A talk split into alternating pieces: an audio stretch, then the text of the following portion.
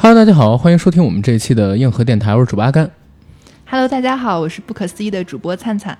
Hello，大家好，我是老祥，又见面了。啊，对，又见面了。啊，刚才呢，灿灿和强哥是刚和我们录完有关于合一大学的一期节目啊。强哥误入合一大学修行二十八天，去印度见了阿玛巴关的经历。嗯，然后两位主播呢，都是在我们硬核电台献出了自己的处女秀，是吧？对，啊，这个灿灿再介绍一下，灿灿是不可思议电台的主播，然后是从上海来北京这边玩儿啊，或者说是来办公是吧？嗯啊我记不太清楚了。但是之前我们约好了来聊一期节目嘛，今天正好是借着老强大哥过来聊节目的机会，就把灿灿也给见了。老强大哥聊了聊在合一大学冥想、潜修、上课、修行、见圣人还有神迹的经历。正好灿灿本人呢，他练瑜伽还有冥想，我们就一起录了一期。然后录完了这一期呢，我们觉得哎，好像不是特别的满足，因为几个人聊到了一些社会性的话题，比如说当代青年人的焦虑啊、满足感低啊，以及都市生活的压力。正好他就以冥想这个话题切入了一个切口，我觉得哎合适，咱现在可以拿它录一期免费节目啊、就把灿灿跟老强大哥又挽留了一会儿，拽到我这个录音室里边，跟他们一起聊一聊满足感、焦虑、都市生活压力。然后我们可以开始聊起了吧？嗯，可以，可以，可以。嗯主要想说就是，呃，我主要是之前上过一次冥想的课程，然后跟老强哥的还不太一样，就是我们可能就确实是禁语的。就啊是十天期间是，呃，要每天上午四点钟起床，然后起打坐，然后是十天吃素，过午不食，嗯然后完了的话是不能说话，不能跟别人对视，然后也不能写字，不能看书。那这十天就光想，对，就光想。那是在国内吗？是的，是的，那跟我们其实差不太多，我们也是吃素，然后禁欲对啊，然后所以禁禁语，禁语，禁语不是不是禁欲，也禁，我们也禁，啊也禁也禁吧？对禁禁禁。对，啊都得禁。但是我知道有人不禁 不禁欲。啊，这你都知道。啊，对，听说的啊，我也没见过啊，这一般说听说的就是自己，是吧？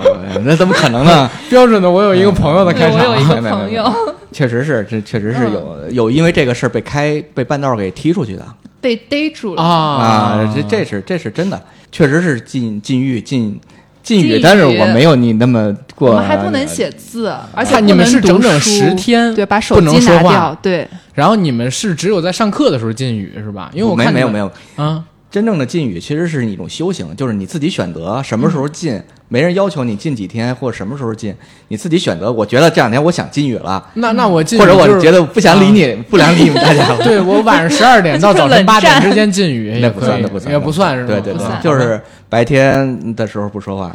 啊。那灿灿，我得问你一嘴啊，你这是公司组织的吗？还嗯是自己不报的？是不是自己花钱报报。。那那这个从公司不花钱请假吗？还是怎么样？哦，我当时是比较早，当时是大学毕业的时候，刚好哦就暑假那时间，哦然后就去了，跟同学一起去的，不收任何钱的，不收钱。然后只是一个瑜伽课程，它是一个冥想课程，因为也没有没有练瑜伽，但是我嗯看到当时有很多瑜伽老师，因为瑜伽到最后也是讲究一种修行啊、身心合一这样子的东西，所以它后面会涉及一些就是内心帮你的观感。然后其实就是练冥想跟瑜伽为什么有关系？因为你你们可能没有练过瑜伽，显而易见，对吧？啊，是还好，也还好。他是他练过，他练过我试图练过，然后实在是体体体身体不太 没关系，条件不太允许，对对对对有点胖啊练的还是比较少，对，就嗯女生会比较多，就是嗯，嗯，就有好处的。是瑜伽是有效果的，对对对嗯但是那个灿灿跟我聊录这些节目，主要是发现可能说现在城市里边人压力特别大，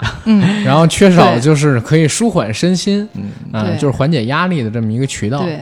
对嗯还有人生无聊不是一个就是一直的命题吗？就你要真的很无聊，没你该咋整？没有，我没这么觉得，我对对觉得人生太太戏剧了，我操！刚才我跟阿甘也聊过，就说人到一定层次以后，对就没有追求的时候，他嗯可能会追求一些内心的平静啊嗯，。对我我我刚刚听到这段，是现在我还没有，现在我觉得我就是整个人生太戏剧了，惨也惨的戏剧，然后这个好也好的戏剧，嗯，就是你根本不知道会发生什么，而且现在是属于一个欲望特别强烈的一个时代。呃，我自己的时代啊，嗯就是时段，不能叫时代，对，欲望特别强烈，各种欲望都很强烈，嗯。这样一个东西。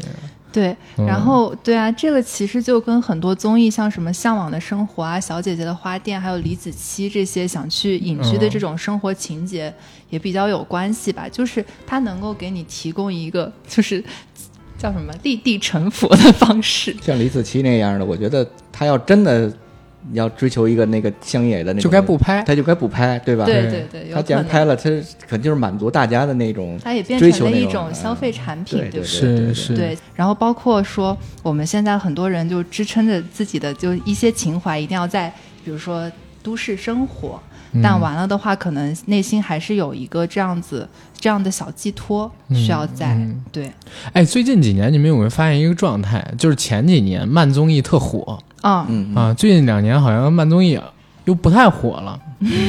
这这个真的，我真是最近发现的。嗯就是前两年像《向往的生活》，然后《幸福三重奏》、《小姐姐花店》，你说的那种，嗯嗯然后那个中餐厅，中餐厅啊，对，还有那个什么民宿，就刘涛跟她老公做的那个，嗯都，特别火。但是最近就不火了，或者说没有之前那么火了。这个跟疫情有关吗？就因为前半年大家都慢慢了是，吗 就市场不需要这，可能要加点哦猛料，能需要一些释放，是吧？大家需要点刺激的，哎，这真的没准也有道理，对对对？因为前半年的时候闲出鸟来了，真的好多时候，嗯尤其是一月到五月嗯这段时间里边，就天天闲的没事儿干，连节目都不知道该找什么选题去做，就天天有这样的这个所谓的各种各样的诉求在心里萌发着，嗯，让我看一个慢综艺有点看不下去，包括他们也拍不了，对，嗯是的，是的，嗯。对，主要也是这种户外的综艺也受到这种影响，没有办法拍摄嘛。是。有一段时间我也想过，就是要搞一个那个什么农家乐。嗯。啊，然后在那个郊区弄一个，嗯，比如说在某个山里嗯。啊，大家就劈水砍柴。啊，不是砍柴劈水，砍柴劈水是吧？然后那个在田里边种点什么东西嗯啊，然后我也拍拍大家，然后乱七八糟的，想着能不能卖出去。当时真想过这个东西，但是后来发现，其实说实话不是很现实。这个、这个东西大家向往，但是基本能拿时间去做的，就是我可以作为运营者去做这个事儿，嗯，对但是真参与的人绝对比我想象的要少得多。嗯，啊因为有这种需求的，其实说实话，就是嗯，工薪阶层皆多，嗯因为他们属于压力最大的那个阶段。对嗯然后这部分的人，你让他拿出了个五六天，然后跑到你那边花几千块钱，然后就为呃劈柴、挑水、嗯种树，然后到那边山林里边挨蚊子咬，有点难。嗯然后真正的这个富人、有钱人，其实人家可以选择更嗯更高端的一种对休闲方式，人家直接到国外去散散步。是吧？嗯梁朝伟不就是心里边不舒服，对，去巴黎喂个鸽子，然后再坐飞机回香港。嗯，咱做不到这样的事儿，嗯所以后来这这事儿也无疾而终，你知道吗？天天有各种各样的想法出现，但是大部分都被我自己给剿灭掉了。哎，所以其实是不是感觉你心里也会有一种那种小小的隐居情节在？我还好，我没有，嗯。我比较抗拒去呃人烟稀少的地方待两天可以，嗯。待多了我觉得我会疯掉。我也是，嗯。嗯，我也是，但你不是可以通过通讯设备跟大家联系，包括那不一样。对，嗯。啊，那不一样。你像我就是经常要找朋友们聚一聚，嗯，去个酒吧喝个酒，跟陌生人聊天儿，真真的是跟陌生人聊天嗯。是，啊。我我倒是。我我我说属于比较宅的嘛，嗯没有什么社交的那种需求。但是你要是给我搁在荒郊野地，就即便有那个什么什么，有我没 WiFi 什么有我没有 我没有安全感待不。住，啊，对没有安全感。对对对，哎，它这里面就其实我之前上冥想的那个课程，它里面有一个就是说观察，然后也说要观察自己的恐惧。其实我觉得它这个就很就很像那个破解那个猩红女巫的那个，就把你的恐惧放出对来。但是咱们这种人是有的，像刚才那个灿灿说，渴望隐居人也是有的。对九哥就说过，说他要是有点钱的话，他就去个海边啊，或者去个什么地方，弄一小房子嗯嗯，啊，然后就待着去了嗯啊。但是那种生活状态，可能就我就不太呃喜欢，但是有人喜欢的，嗯真的有人喜欢的，嗯嗯有人渴望那种生活。对，嗯、尤其好像现在这种还不是少数。他渴望吧，就嗯，也可能就是一个瞬间的想法。你这样的去引进吗？他他也不见得待多长时间。但因为得不到的永远在骚动，对对对我就会想这个东西。你知道现在好多就是大家提到低欲望这个词儿嘛，嗯啊、就是尤其我们之前还做了一个节目，我在节目里边就说我特别反感低欲望三个字儿，对因为我去我我去我那期节目我还挨了好大好大的骂，你还记得吗？那期节目因为我说我说就是年轻人得奋斗啊啊，然后自己得好好就是工作呀，然后等等等等的东西，低欲望低欲望，当时我是批判了一番，对，结果真的在这个评论区里边，好多人就是骂，嗯说我就低欲望怎么了，嗯我就比较佛系怎么了，说这个我就想踏踏实实的干一份工作，然后待几十年。然后我也不想出人头地，然后如何如何怎么了？真的有啊，嗯真的，而且不是少数。哪期节目啊我忘记了。所以你就是，嗯，刚才灿灿说的这套理论，嗯。其实对于这部分的人群，他们其实是可以受用的。因为其实我一直在感觉你刚才说的这个所谓的冥想等等的东西，不管承认还是不承认，客观层面上边来讲，它会提升满足感，嗯，然后它会降低就是心里边的欲望值跟各种杂念的增生。啊，杂念增生之后，不是杂念增生之后，人就容易有各种各样的欲望跟不满出现。嗯。反而心情比较平静的话，就比较难以会出现那种躁动的欲望。相比于比嗯。相比于不接受这套理论或者没休息过这套理论的人，嗯，嗯我觉得您说的这个欲望的点不不用可能您太太官方了，就阿甘就你 你就行了。对对对，我觉得，我觉得你说的这个欲望的点，其实可能是一个点，但它更像是你得到自己欲望的方式，就是你说的平和，这个是对的。然后低欲望，其实我嗯。也是比较不认同的一个点，就是低欲望之所以就现在这个词很火，嗯。是因为呃日本在经济萧条之是后的是的。变成了一个低欲望的社会，然后因为我们也跟那边文化比较有些有些沟通嘛，所以完了的话，就很多人年轻人去学这一点。但是我觉得就是说，你看，就你得到一个东西的方式，就吃相是怎么样的？是我对对低欲望的理解，其实我就觉得是一个相对的事儿。嗯你你所谓的低欲望，你只是说你我说我不追求这些这些，但是你实际上真的没有一点追求吗？你嗯你哪怕追求，假如说今天晚上我吃碗面，明天我不想吃面了，换个饺子，嗯你这算不算欲望？，对对，其实大部分的这可能算想法，不算没错欲望。没错从 从经济学的角度上面来讲，所谓的低欲望社会是在于呃是源自于大部分处于这个社会上边的人没有办法嗯完成自己心理欲望下的一种自我安慰，啊，这么然后给自啊己惯于低欲望，但这是大部分人，但是低欲望人是确实是存在的。对对对，嗯啊不能否认我们也认它的存在们的生活方式嘛。错没错。对，刚才灿灿说日本就是低欲望社会的典型，这个非常对。嗯。呃，日本的低欲望是因为它首先啊、社会职能的这些东西全都发展的足够完善了，再有一个就是社会的上升通道基本上锁得死死的。嗯，是的，啊，然后再一个你饿也饿不死，对，然后你向上晋升又没什么太大的空间，然后娱乐性的产品又极其多的这样一个社会里边，嗯。低欲望就非常容易产生。它是因为经济萧条之后，就是日本那个房价，然后老龄化呀这块儿，嗯。经济萧条之后，也可能没有办法，就是这是原因。然后嗯。娱乐型产品比较多是结果，是的，其实我觉得社会越发达，可能欲望就会越低，有可能，有可是吗？这刚才说社会职能，就是当基础建设等等等等东西全部都完善了之后，嗯。就是你这个社会已经稳定到，哪怕你不上班，嗯但是基本上你死不了饿不死，啊。你上班呢，过得是稍微好一点，但不会过得更好。嗯，就处于这样一个状态的时候，你特别容易产生低你的晋。升只能熬年头，对，而且最最举一个简单例子，大家现在只看日本是可能它离我近，嗯对吧？欧洲，尤其像是丹麦，啊，丹麦那个地区是非常典型的，但是它是一个比较良性的，因为它是嗯小国寡民嘛嗯那样一个状态。它那个国家的低欲望是在于，就是我上不上班，其实挣的都不错。嗯然后呢，所以我可以选择，就是我不上班，或者说这辈子我就当一个乐师，然后我我就干好这么一件事儿。当然，这也是另外一种所谓的低欲望啊，嗯那边福利高嘛，嗯对吧？但日本的话，它其实还有一个问题，它毕竟是一个亚洲民族，嗯然后不但是亚洲民族，还有像刚才灿灿说到的那个问题，在传统的文化当中，包括他们曾经牛逼过，对吧？你别管是广场协议也好，还是说日本本身的经济问题也好，确实九十年代之后就有点停滞不前的意思。嗯啊，然后离我们又这么近，我们经常会拿日本做一个典型去评价如何如何。就是一个很好相比的亚洲国家。是嗯，然后但是那这里面我们可以听出来，其实我们说的欲望是，比如说对财财力的这种追求。当然，我是说你可能管理人员啊，对这种人人的人力这种，就是对对，也就是嗯钱。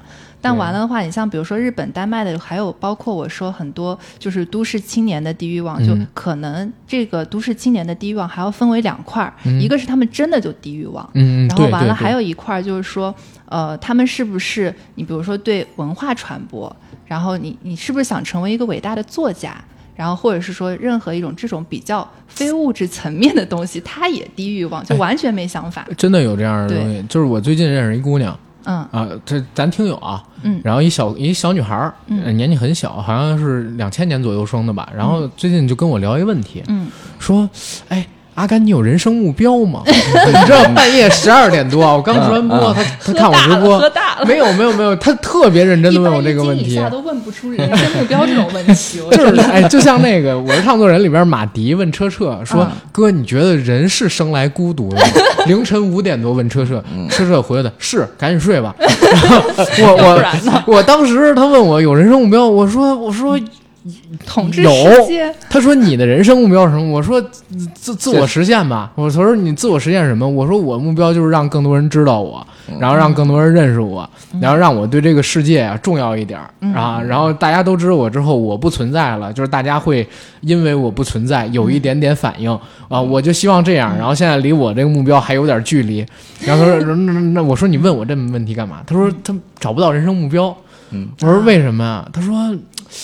你说我我学他好像学那个美术还是学设计的，说现在呢在一事业单位里边工作，上班呢就是很稳定，嗯但是感觉周边的人都挺有上进心，他没有，就是吃、也可能是玩表现的很有上进心，在上也班的没有时候也没有，因为他那工作好像还是他爸安排的，啊，所以所以他就跟我说，我说你什么公司啊？他说幼儿园，我爸交的托管费啊啊，嗯 然后跟我聊就是他的生活状态，昨天约了个饭。嗯然后看了一个什么话剧，嗯然后在公司待了一天，好像还学买了个什么，就是做美甲的东西，嗯嗯但是感觉自己没什么成长跟进步嗯啊。然后前两天突然告诉我说找到人生目标了，想要做一作家，啊，我就感觉这就是少年维特的烦恼，你知道吗？就是年纪小的小朋友现在还这样，对对，或者说确实就没什么欲望嗯啊，因为小孩儿。现在说实话，家庭条件应该还不错，对吧？嗯嗯就是基本上也不缺什么东西，然后家里边给他的忠告就是，只要你不乱投资，给家里亏钱就挺好。然后以这个形式为标准，给他找一份工作，然后如何如何。听说一句老话，就是大家发现，就是吃喝嫖赌这一系列不能损害你多少钱，大多数人都是勤奋的学投资，最后把自己的家产都亏完了，甚至背上了负债。太对了，哎，对，太对了。哎你你是说勤奋还是情分啊？呃，哦，我是南方人嘛，就、啊就是那个勤快，不是，因为因为这这两这俩词儿啊，都对，就一个是，这俩词儿都对，要不然就是勤奋，要不然就是勤奋。啊，对对对对，只要因为这俩去投资了，多都是亏就是。别人给你替你亏钱，对勤奋就是自己亏自己的钱。对，是的，是的，是的，靠努力把自己的钱快亏完了。对，这真真的是，所以现在就是你那套东西，如果，哎，嗯他要再听我们这个节目，可能能学到不少，真的能学到不少。嗯，嗯，然后刚才你说的那个自我实现的这个点，啊其实因为就是你刚刚说这我自己啊，我对对对，就是你刚刚说那种幸福感嘛，有一个就是关于幸福感的定义，嗯。亚里士多德给的。嗯。关于幸福感定义跟你这个就比较相关，就是说一个人要想获得真正的幸福，那他就是把他所有的潜能发挥到极致，就是你的你的才华、你的外貌、你的就是所有就情商啊这种能力全部发挥到极致，你就会获得幸福。当然这很难，就是就是首先要说，这不是我认同的一个真正的幸福感，但是是我承认，就是这个东西是很多人可以去做的，嗯就包括像就你刚刚说，可能你希望这个世界有变化，然后那那不不是不是那姑娘，，如果我不在了，这个事件中因为我有点变化，就比如说啊大家有人会想我呀，或者怎么样，越多我越满足，就真的真的你真的你可以试着停更两期，然后也不也不在群里说话，然后看看大家什么反应，看大家催更催炸了。全流失了。我我不是我要我真的我想过，你知道吗？最近我想给自己放个假，嗯，嗯，最最最近太累了，我想给自己放个假，但是我又不敢放假，大家都能理解。嗯不一定。真的不一定，因为在线催更，好不好？真的这真的不一定，不是说在线催更不催更的问题，嗯因为你知道有的人嗯他是跳着听节目啊，啊对是啊、有人跳着听我我就是对。嗯嗯他有的节目他不听，那比如说我在这期节目里边说了一个事儿，嗯呃，然后有人就不知道。嗯你比如说，就现在可能有人不知道九哥为什么最近没录节目，嗯因为他备产去了，嗯，对吧？他十月十月一之前他回不了北京对，啊、所以还有人天天问这个，我回的我都烦了。嗯然后我要我要说我请了几天假，我在这期节目里边说了，嗯好，那好家伙，可能有人看了七天八天之后，以为我们节目停更了？真的会有这样的情况。是的，是的。嗯，而且确实，就其实到了一定的时候，比如说像阿甘这样的，他可能会有一种就是别人给他的责任感在。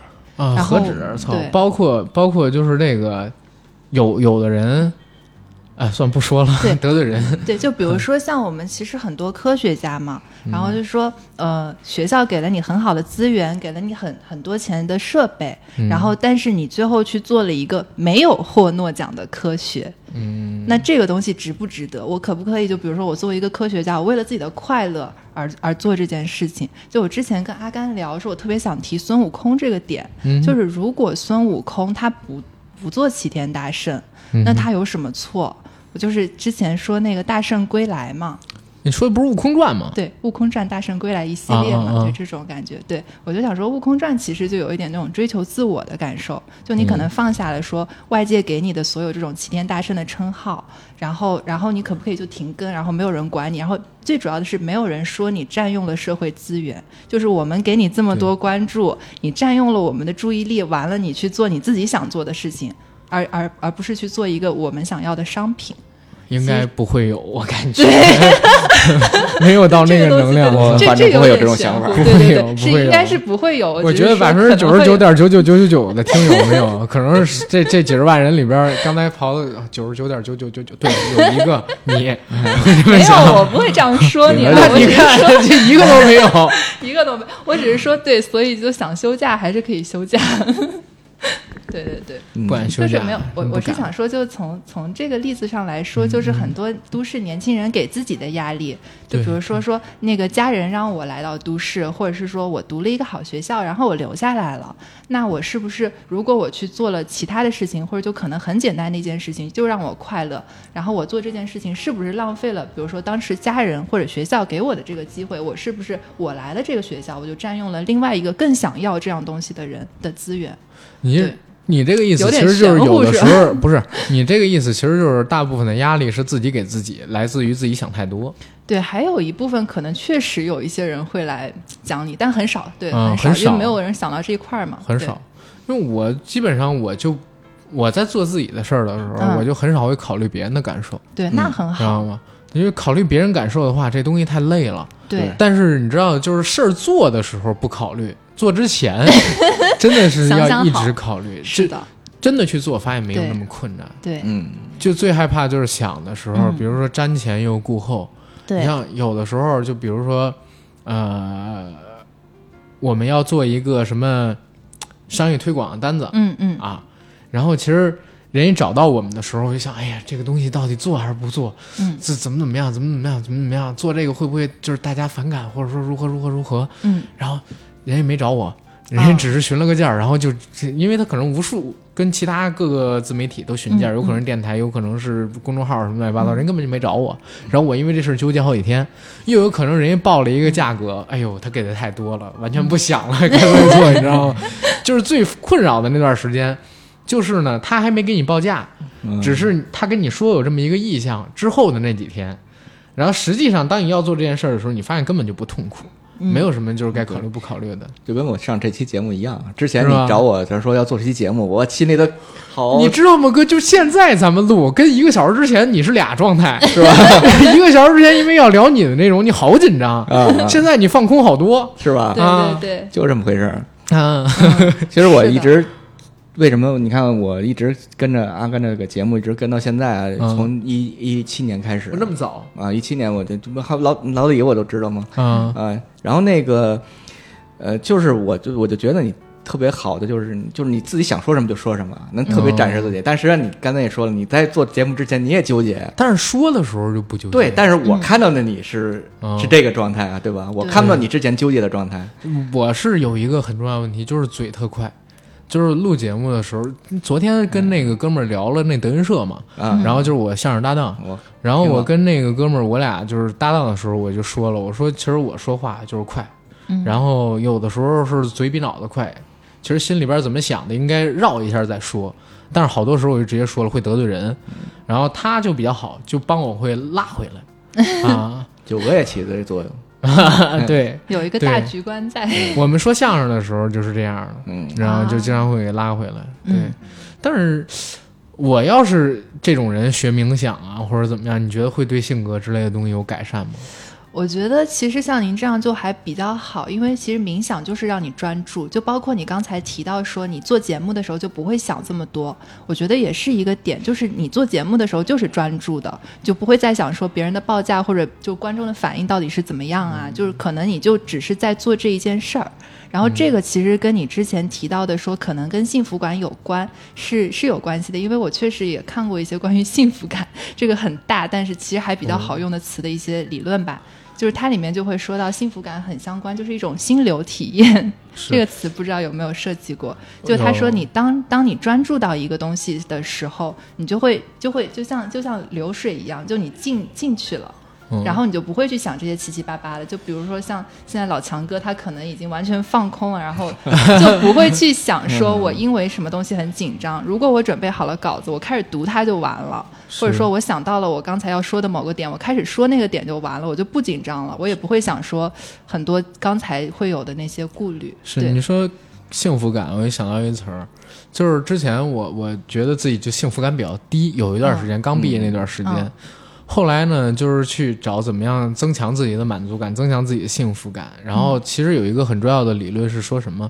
说当你被很多人需要的时候，啊，然后同时呢，当就是像你刚才说的一样，嗯当你可以充分的展示自己能力的时候，虽然你会很累，嗯。但是你会很有这种满足感，很有跟幸福存在感对对存在感。对，啊、所以你现在年轻人的幸幸福感比较低，对吧？嗯。我们幸福感真的挺低的，尤其是北上广这几个大城市，嗯大家幸福感这么低，是不是很多人在于，嗯，可能认为自己的才华没有充分的被展示，嗯，然后怀才不遇等等的。，对，还没有什么存在感啊，这样子。嗯，刚毕业的时候最最难有存在感。对，是的。嗯，其实这个就是为什么，就因为用幸福感这个词就看起来有点土，但是完了的话，我觉得想换一个词，比如说你感受到生命力，就也是存在感的一种说法吧。就很多人会用，就是在心理学上一个说法，很多人去约炮啊什么的，会啊用性这件事情让自己感受到生命力，因为这个非常直观。都是感受到生命力，对，这怎么理？先先说感受到生命力这六个字怎么理解？就是你觉得 要要说的更接地气一点，就是你觉得自己在活着嘛，那种做个人吧、这种感觉。明白，就是感要要感受到自己在活着，而不是是自己是一个工具人。就我在上这个班，然后对吧？我我我啊我当一个幼儿园老师，然后我在画这幅画，然后完了交个差，然后我跟朋友吃饭的时候，我就是吃了这顿饭，就像一个工具那样，就没有很物化自己的时候，你就感受到自己生命力。对，就这种东西。然后完了的话，就是可能你去学冥想啊，还有包括内观这种，你可能更能帮帮助自己回到这个本质的问题上。就我去做这一系列让人难以理解的行为，包括求关注，或者是去找朋友什么的，或者是说那个感觉被需要，都是为了感受到生命力。内观跟冥想其实本质上也是在呃观察自己是不是活着，对对感受自己是不是活着。对对对对，看自己活着没有，就还这个这个对听起来有点奇怪，但就用语言来表达，可能大概是这个意思。我刚才想的就是就是关于幸福感啊，我、嗯我刚才琢磨琢磨，因为之前我确实也没想过这方面问题，太深了 听听了听，我是觉得关于幸福感和那个什么的，我觉得幸福感就是一种，就低欲望就是一种幸福感缺失的一种自我保护，有一些对，有一些哎对低欲望是吧？我觉得我的我的欲望达不到的时候，我不能说就降低所有，但是大部分可能是这样。对我降低我的欲望，我可能就幸福感就起来了。是啊的我觉得可能是不是这个原因对？这个会比较相近，就是嗯因为哥，你现在有幸福感吗？我现在挺幸福的，因为我老婆刚怀孕。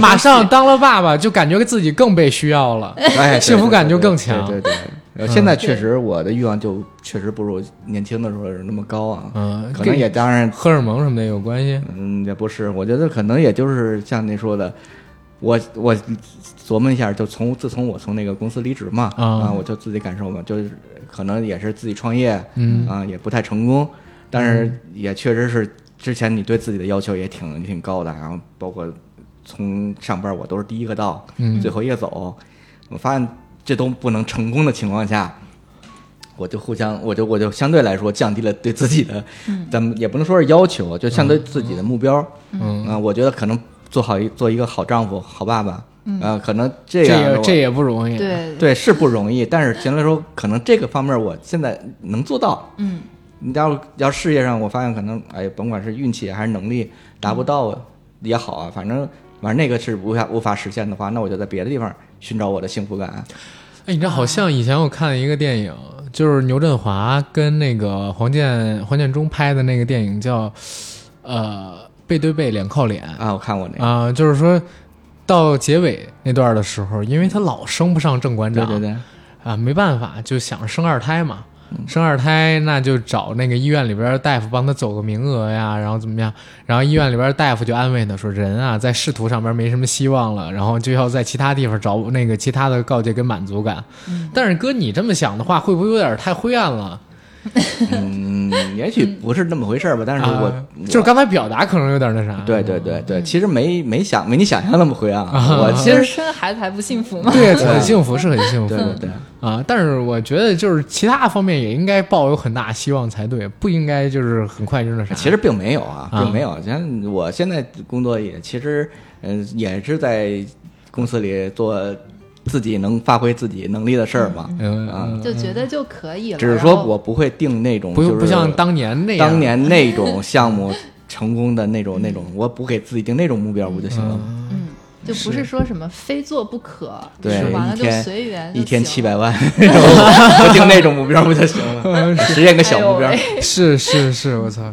哎，你知道，就是我我认识有低欲望的人的，嗯。就是真的低欲望跟佛系的人，我是有的，嗯就是呃，也从来也不争，嗯，从来也不抢，遇到事儿呢，就是先考虑，嗯。呃，这事儿呃我能得到就得到，嗯。得不到呢，我也不去争，然后甚至我可以帮身边的人去争，嗯，啊，我真的遇到有这样的人，那我觉得他可能只是不爱争东西，不就是整体的欲望都很低，争执啊那种 我怎么觉得 连谈恋爱都啊，就不上心？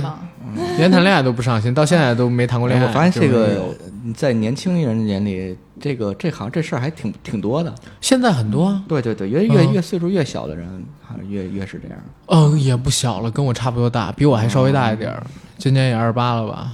嗯，我觉得可能他在你面前没有表现出来，就是还是他全全面面。我觉得人全总有一全面全全面面，这因为我们关系非常好，全全面面，嗯。然后甚至就是表达跟我们聊天儿，嗯都对这些东西不太感兴趣。啊，啊、就是他的工作呃三点一线，嗯。然后也是事业单位，嗯。啊，然后就是非常稳定，非常稳定。嗯。如果有一份儿就是两万，挣得多，但是辛苦，跟一份儿六千，天天舒服，他选择那个啊啊，选择那个。但是当然本身也是也是因为家里就是没有压力。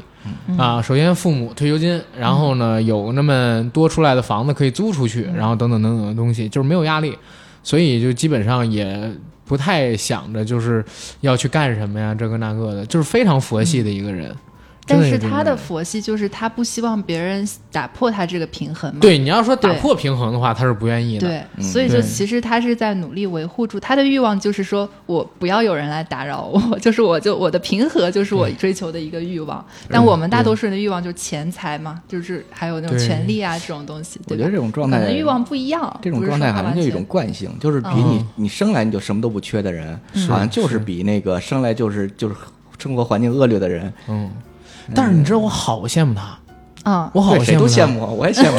不是，我 就是你你看，可能说现在就是我我们俩嗯状态很不一样，嗯。嗯。然后呃，可可能说就是嗯呃，交友圈子什么的不一样，包括就是谈吐之类的东西也不太一样。嗯但是你知道，我非常羡慕他这种就是不用操心什么事儿的这种状态。嗯，但是你要让我选择这种生活，我可能不会选，因为我觉得就是啥都得自己过一遍。没错儿没错儿。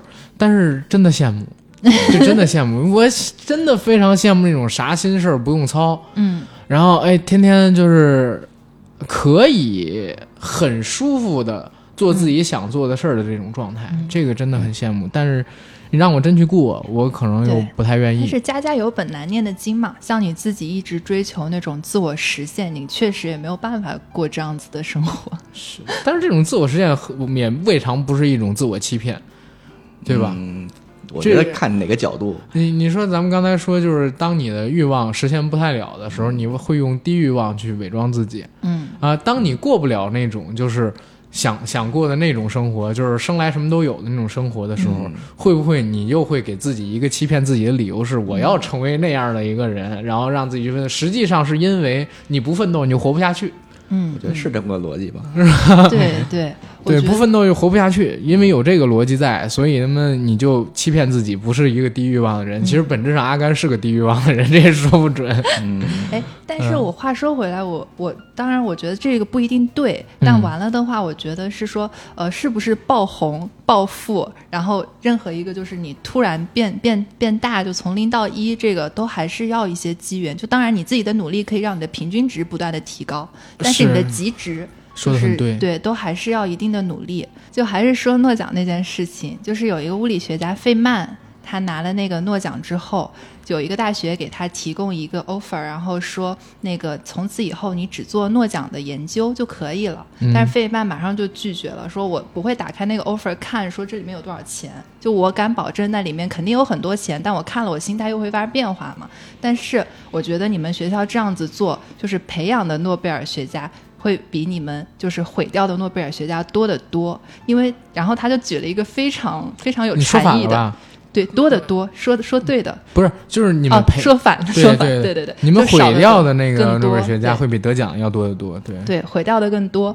然后他就举了一个很有禅意的例子，就是说，就像种树一样，我我刚开始种的时候，可能我不知道哪一棵树，就同一种树啊，我不知道哪一棵会长得最高，然后我就光凭我对科学的热爱，我种就完了。然后有一天它就长高了，就某一棵就长高了。你不可能只让我去种。就只会长得最高的那棵树，这样会让我丧失所有对种树这件事情的热情，然后也忘让我忘记了自己该做的事儿。是所以我觉得其实就是暴富、爆红啊这些，可能你你你是一个科学家，这一点你可以保持到，就是维护到这个均值。但你拿不拿诺奖或者怎么，可能确实是需要一点点机缘在。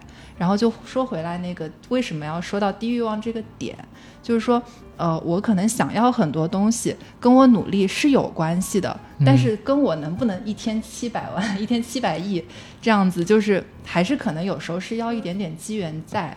嗯，对，那个是跟时代也有关系。，对对对对嗯，，跟那个当时涌现出来的机会也有关系。对对对，嗯，甚至跟文化的传承都有关系。我们这代人因为受到那个文化的影响，然后出现了这个东西，我们愿意去玩那个东西，嗯，对吧？是的，哎，就是今天我还是路上听了你有一期节目，你说那个，呃，你说是九零后还是七零后有个危机啊什么的那种啊九那个九零后、七零后有个危机我，有是所有人都有危机。不是危机，就是你说九零后，呃，怎么说来着那句话？嗯，忘了哪期来着？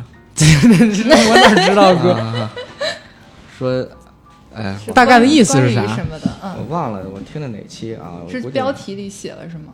嗯，啊，就是说你你说这个这个这个高开低走这这期，啊，要说九七零后九九零后怎么着来着？啊，你说的是不是周云涛那一期啊？周云涛那期聊七零后、九零后，啊、怎么说的来着？你我我印象当当时当时我特别有感觉，我就是啊，是那个当时我跟九哥录不是直播的时候，因为一个问题，我们俩有分歧。啊，他说那个对对，他说那个八零后是被牺牲的一代嗯嗯，啊，然后我我我当时我不太不太这么认为。对对对，啊，我说其实每个年代的人，基本上你拿到的机会跟你付出的这个东西都是等价交换，对对，或者尤其大部分人是这个样子。对对对，我嗯。我当时听完我是我特别认同，但是你知道评论区也有人不认同啊，是吧？评论区真的也有人认同，就是嗯。他们是被牺牲的一代，嗯。说就是他们再努力也也怎么怎么样。但是这个我觉得每个真的每个时代生产生生下的孩子都会有当时特定的那个时代的机遇，或者是对，他的他的一些不好的地方。那你说六零年是不是更倒霉？对赶上文革，赶上其他那些更倒霉。对对对对，这就是是要逼掉。啊，没事儿没事儿，不用逼。我那期节目里边也露了俩字反正就是你说七七零年，你说我们那年代是房子便宜，是吧？呃，车不用摇号，但是我我现在到我们这一代这个岁数了，那你说都奔四了，不是奔五了，那你说找工作是不是更竞争不过九零年九九是十年代的孩子，对吧？我们那年代起始工资才多少，对吧？嗯，是啊，那个这些年通货膨胀也不少。啊，是是是，就每个年代它的它的条件是不一样的，就是每其实每个年代出生的人，嗯，大部分的人他们拥有的机会是一样的，嗯只有极少部分的人他们拥有的机会是超于自己出生的同年代的人的。啊，是。那如果说同年代的人里边有人能成功，跟你处于一样条件下人成功，然后哎跟智力跟你一样嗯。啊，然后父母家庭条件跟你一样，然后步入社会的时候得到的机会跟你一样，嗯，那其实更应该从自己身上思考原因，而不应该归结于时代的问题，你知道吗？？你说现在零零后的孩子，有可能父母的房子都已经买好了，是对吧？是，嗯。你像八零年代的，可能正正在买房，他们那会儿房子还能买得起。对，他们等孩子差不多在一零后吧，啊，那孩子们不用为房子操操心了，对吧？嗯，呃，往往往就是归结时代嗯。有问题的人，嗯，这个他看不到自己身上的问题。哎，对对，对，然后你如果要是以一个什么样的角度去说，可能又会有人说你是既得利益者，啊，对然后以什么样的角度去评价这个事儿？就像我说，那个八零后好多人，然后在北京什么的干几年能买得起房子，有人你知道怎么回复我吗？嗯，有人说阿甘，你这就是幸存者偏差，嗯说能在北京待几年的，呃，然后肯定买得起啊，待不起的早走了。那也有我可能对但是他这是诡辩，你知道吗？他这是怎么就是推都行。对，他是换了一个问题，然后来回答我的问题。他换的是什么问题？首先，我说的是你在北京好好干几年，嗯，对吧？他先把这问题给跳到你能不能在北京干几年的这么一个基础上，啊是的，对吧？那你要是愿意死赖在这个北京城里边儿，对吧？没人能赶你走对，对，啊。然后不不光北京啊，上海啊、深圳什么这些城市也是一样的。嗯然后你你踏踏实实干几年，我真的不相信，就是如果你是在零二年步入社会的，然后你干六年的工作，嗯或者说你就干十年的工作，你基本上一二年，对吧？嗯然后等到你工作满十年的时候，你攒不起一套首付，除非你家里边遇到什么事儿啊，嗯或者说你自己遇到了什么大事儿之类乱七八糟的。但是遇到事儿永远都是小概率事件，你就说占百分之四十，那剩下的百分之六十，你身边大部分的人都如何如何如何。但是他回答的问题就是，你说的那些都是在北京留下的，你废话。我现在跟你聊的这个问题，本来就是在北京好好干几年，能不能买得起房子？你现在跟我说你能不能在北京留几年，嗯，这个问题就就本身就是诡辩的套路，对，知道吗？我能感觉出来，就是说，呃，低欲望是我们承认的一种生活方式，但不是我们应该去找的借口，更不应该拿这件事情去指责，就是为自己的欲望就是去奋斗的这些人。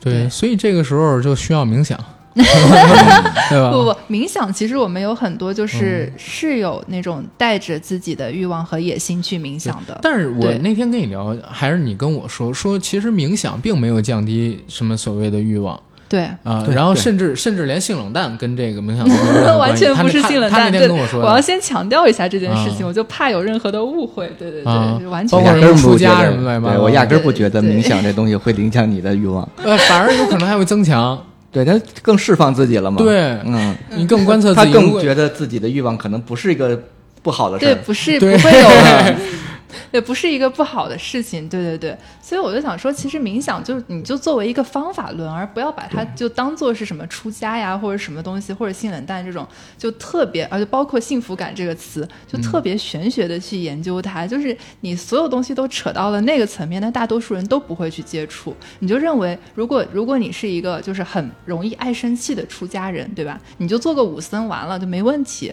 就你爱生气，你也可以去做这件事儿。然后关于生气这个点，我们那个老师还有一个专门的说法，就是你生气就生气，没问题。然后我们也不会叫你不要生气，然后你就观察到，你意识到我这时候在生气。对这一点还挺重要的，就是很多时候太悬了，这个太 跟我们讲的完全一样，跟跟你们河一大学讲的呃讲的完全一样。没有我们是虽然让我想，我想不起来，但是一说我就哎呦我操，我们是好讲过，对没有，就可能一些心理学的点大家都涉及到，真真的就是就是你就。就是那一套，对就是那一套河大学就是那一套。对他可能，抄了我们这个好的部分，然后拿去宣扬，然后因为这套理论是通用的，都是对对通用的对对，都是通用的他就让你去，你意识到就行了，你不要去抗衡它。对对这你抗衡也没用无为。对对对，倒也不是完全无为，因为比如说我们知道，就是不生，就我可能知道要少生气啊，怎么样，嗯就大家会更感觉更好一点。心理疏导。对 对，但但你完全是一样。但你完全做不到嘛。然后你你可能很多时候生气的时候都不知道自己在生气，我觉得这点还挺有意思的。哎呀，是我在想啊，就是大家听完河医大学那期付费再听这个，会不会疯掉？然后结果发现河医大学好像不是一邪教，你知道吗？教心理学你你，我觉得他讲的理论的东西，你不要想着他是河医大学的东西。啊，对对，他就就当一心理课程。他就是个心理课，程。我也不是对对。就河医大学抛开外衣，对，嗯。河医大学他的问题就是他那个那套敛财的那套对他敛财的那个模式，他要是一个公益的组织，免费的，哎，对对，就很好。对，然后然后主要他崇尚这个神的这个问题，他也很过分，就你你会要求，就是和一大学要求别人去跪拜啊那样子，其实就很物化人。还是神话，神话的阿玛跟八关。对对，然后他他这个葛英卡的他这个课程有一个特别但是我想啊嗯，他有可能就他不想那样的话，他也没办法，因为那个印度他就是到管理不，他印度他就是他所有的宗教，你不这样的话，你你就你让你想反而没人反而没人信了。嗯，也有可能，也有可能。然后像你们做的这个瑜伽呀，包括说做的这个冥想，你觉得有什么点是能够带来的好处，然后能推广给就是，呃，现在年轻人、都市人啊，然后让他们去感受、嗯去学习的呢？嗯刚才说了就是两个点，一个是说就是关于神明这个逻辑学不要还愿这个点，不要还愿。也不是，就是不要求，不要啊不要因为不就是不要因为还愿而给自己任何心理上的压力。这一个点，然后还有一个就是刚才也提到说，就是呃，给你什么就接着什么，用平等心来对待。然后这是一个点，就是可能不管是说低欲望还是自我实现的幸福感，就如果你承认自己的欲望和承认自己所得能做到的就这些，其实都是平等心这个点可以解释的。还有一个就是比较想分享的，就是呃，里面也是算一个佛学的词汇吧，叫因果，就是说。就是说，别人怎么对你和你怎么对别人的关系，绝对是绝对是有正相关的。对对对，这不刚才那套吗？刚才我说的那个，这这这真的，的因为我自己一直以来这么想，是，就是说，如果我啊、呃就是特别温和，然后对人呢特别好，哪怕对陌生人都特别的好，嗯。那在大家印象当中，我就是一个很好的人。嗯，别人有什么机会，人愿意给我，而不是愿意给一个就是看起来态度很恶劣的人。啊对那就会在外人看起来我这人特幸运，是，但其实这是果，因是因为我对所有人都好，大家觉得我是一个好人，然后跟我那啥。当然，做一个纯好人挺可悲的，做一个老好人也不行，太难了。纯可悲的。但是这个东西绝对不仅仅是运气，它也是对由万事万物引起来的这个嗯，因果，关联起来的是的，嗯是的，对。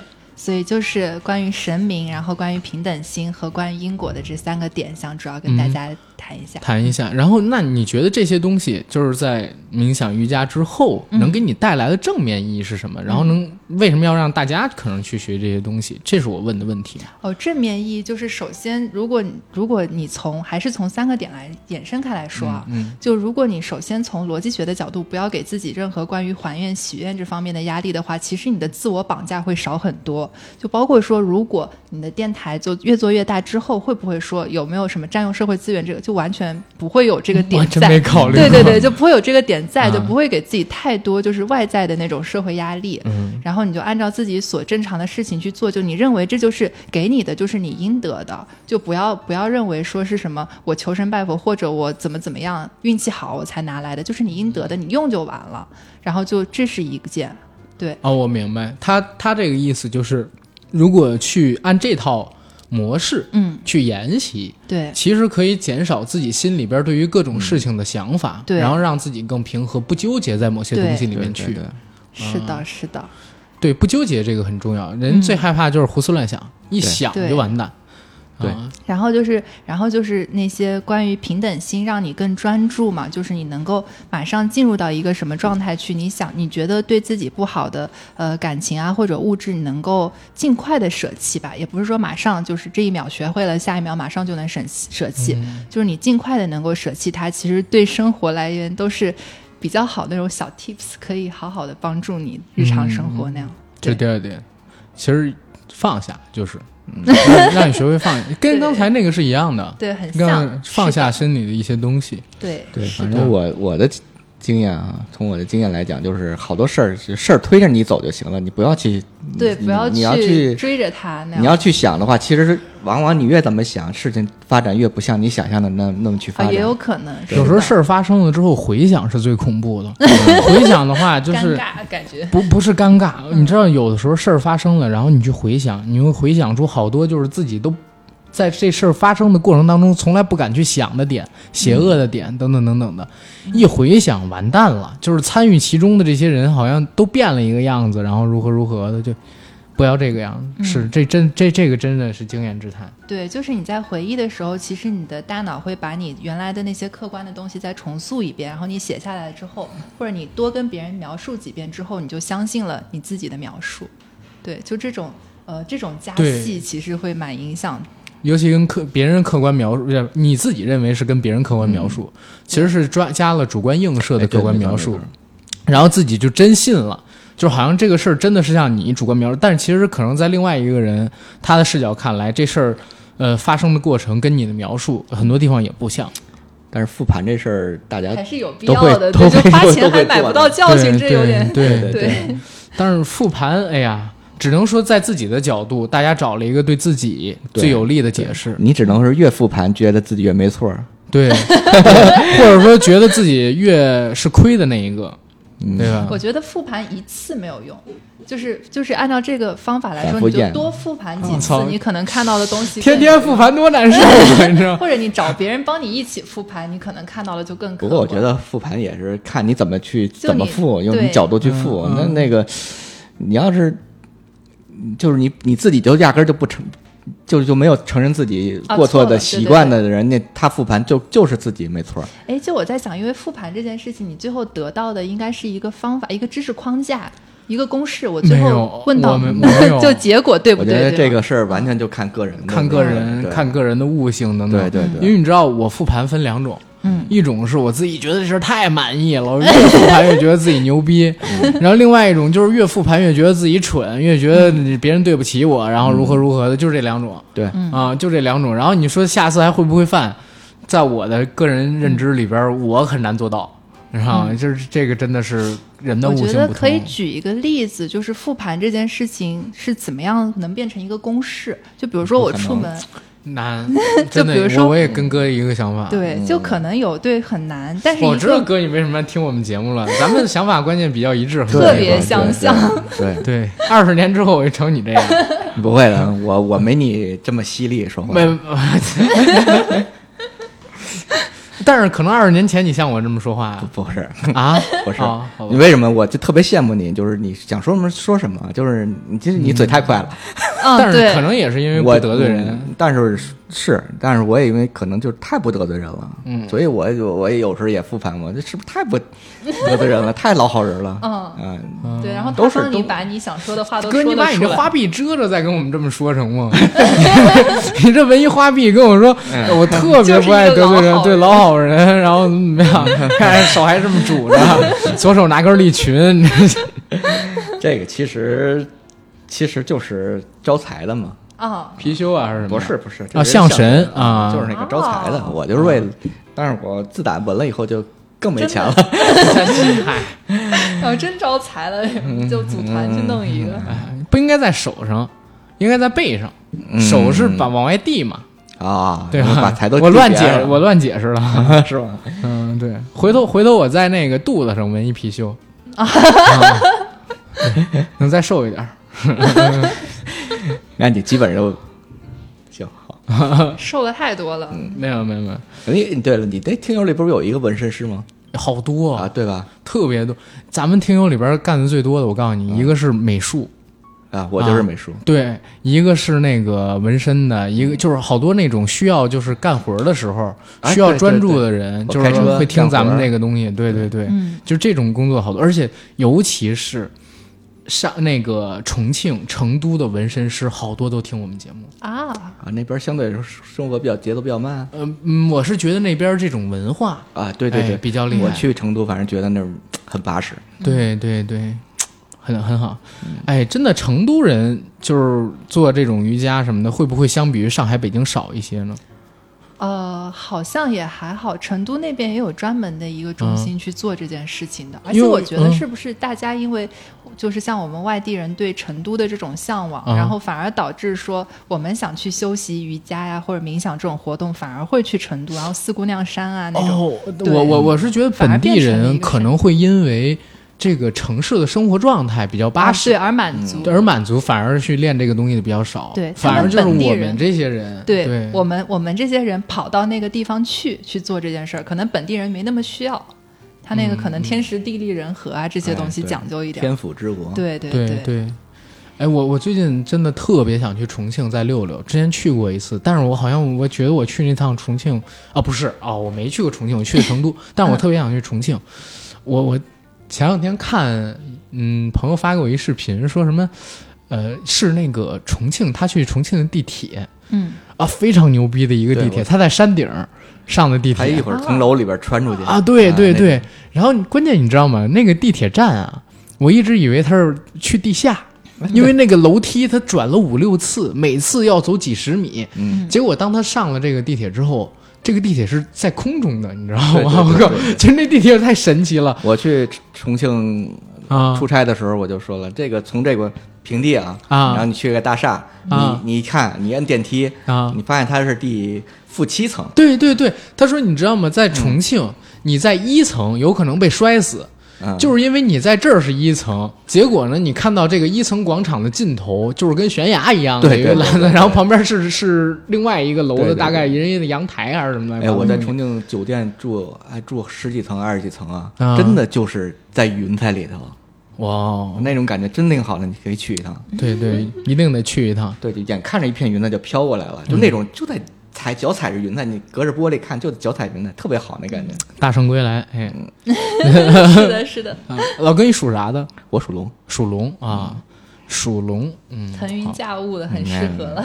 是重庆，可真的可以可以考虑考虑。我要是不是北京人，我都准备就是在重庆，哎，搞一个地儿，然后弄个工作室，然后在那儿常年生活，我觉得肯定特爽。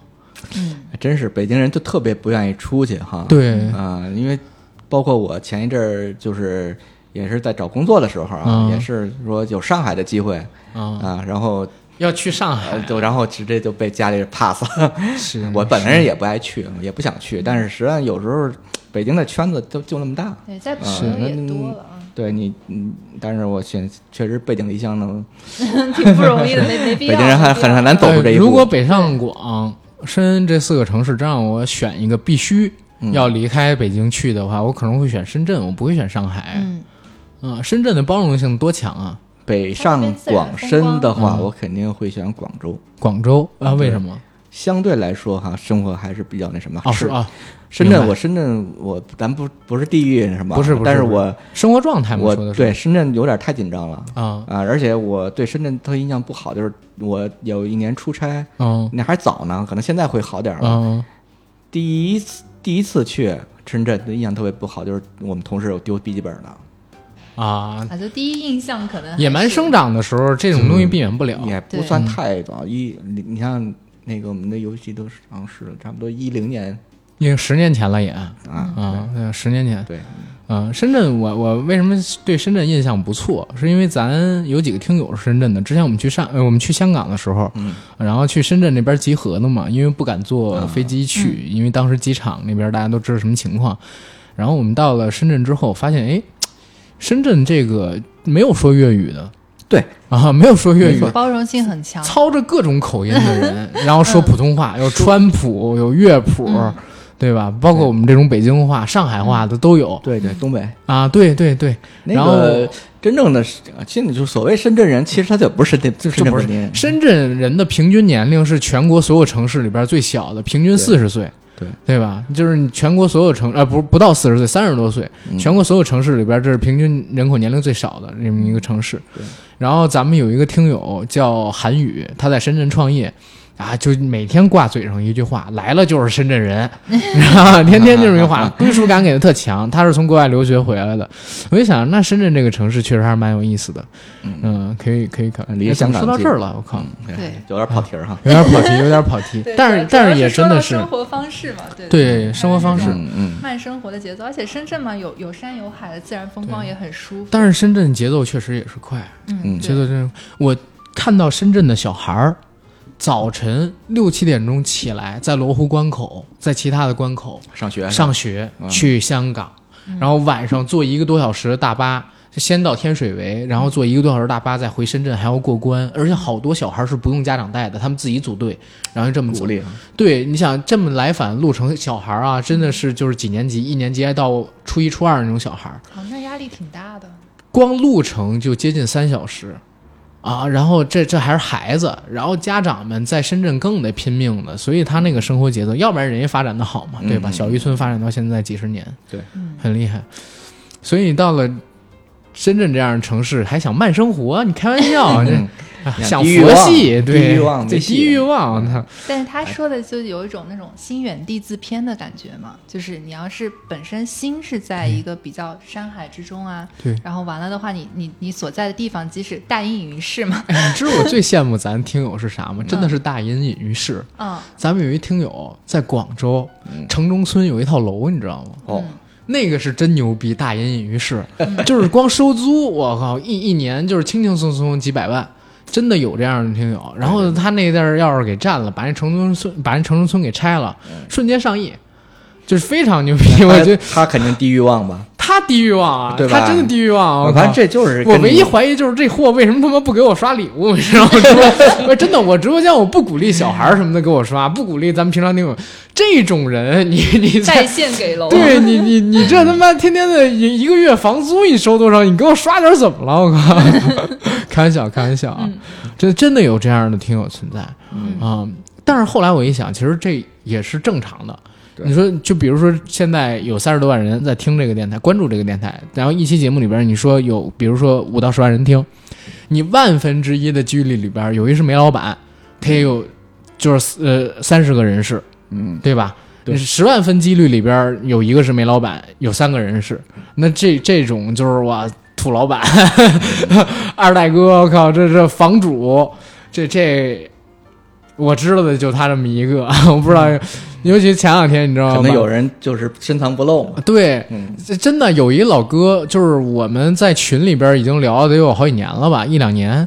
然后昨天突然加我微信，跟我说他是郭德纲的编剧，然后发了我就是他跟郭德纲的合影啊什么乱七八糟。因为我聊这郭德纲的节目，把他炸出来了啊，啊，就是之前一直不知道，这很有很很有意思。真是听友群里面还是藏龙卧虎，但是大家好像都，呃我觉得过得好的人很少有低欲望的。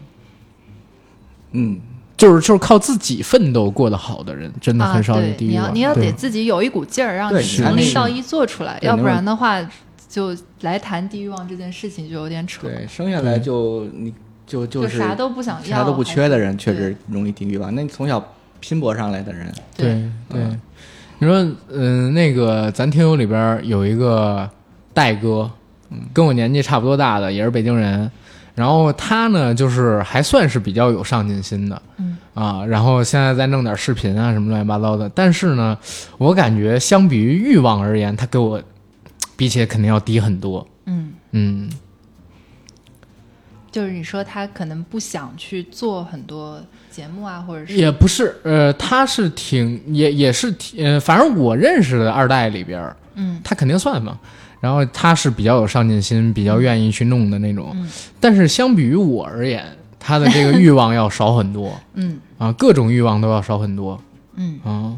而且我们欲望点不一样，啊，对，他他可能说玩球鞋 啊，这我真没有这种欲望，你知道吗？哎，啊。最害怕的就是没买的鞋涨价了。